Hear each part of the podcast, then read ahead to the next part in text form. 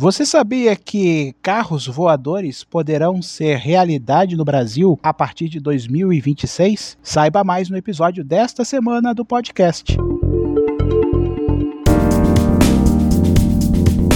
Seja bem-vindo ao episódio 92 deste podcast. A divisão de veículos aéreos urbanos da Embraer e a Helisul anunciaram na última segunda-feira uma parceria voltada para a criação do sistema de mobilidade aérea urbana no Brasil, através de um pedido para até 50 aeronaves elétricas de pouso e decolagem vertical. A expectativa é de que os primeiros veículos sejam entregues até o ano de 2026, dando início a um projeto de um ecossistema de transporte urbano mais versátil e rápido. Segundo a Embraer, a parceria ainda inclui a criação de uma estratégia de preparação da plataforma de mobilidade aérea urbana no país, utilizando uma prova de conceito, na sigla em inglês POC, com helicópteros para a validação de parâmetros que podem ser utilizados para as futuras operações deste tipo de aeronaves. Um dos desafios é criar a regulamentação e sistema de gerenciamento dessas aeronaves, que deverão ocupar o mesmo espaço aéreo de helicópteros e de aviões. A IVE, que é uma empresa independente da Embraer, trabalha não apenas na criação dos veículos, mas também da elaboração de um modelo que permita validar e empregar em larga escala esse tipo de veículo.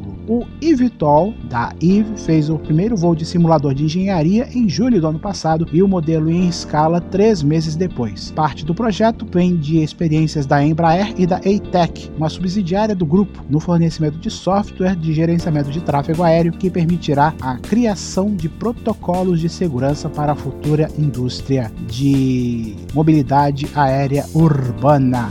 E não é só de aviação que vamos falar hoje não.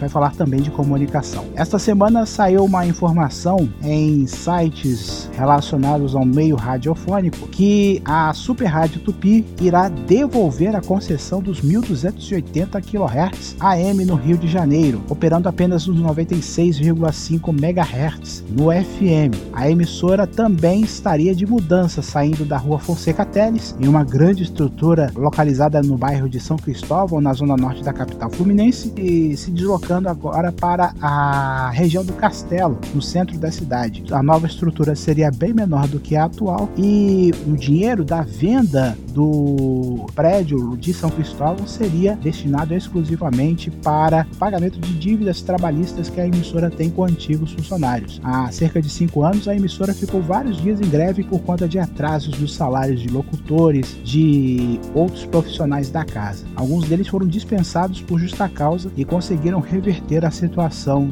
na justiça. Segundo o site Grande Tijuca, pelo menos 100 funcionários já foram mandados embora da emissora e mais alguns que ficavam no parque de transmissão do AM em São Gonçalo, na região metropolitana do Rio, também foram dispensados. Que novela é da Tupi com os diários associados, hein? Só falta o Rubens Menin querer comprar a Tupi que nem fez com a Itatiaia lá em Belo Horizonte. Para ter acesso aos episódios anteriores do podcast, acesse o arroba área do Marcel no Instagram e no Twitter e saiba mais também sobre os meus trabalhos. Chegamos ao final de mais uma edição deste podcast. Agradeço a sua audiência e a gente se fala no próximo episódio. Até lá!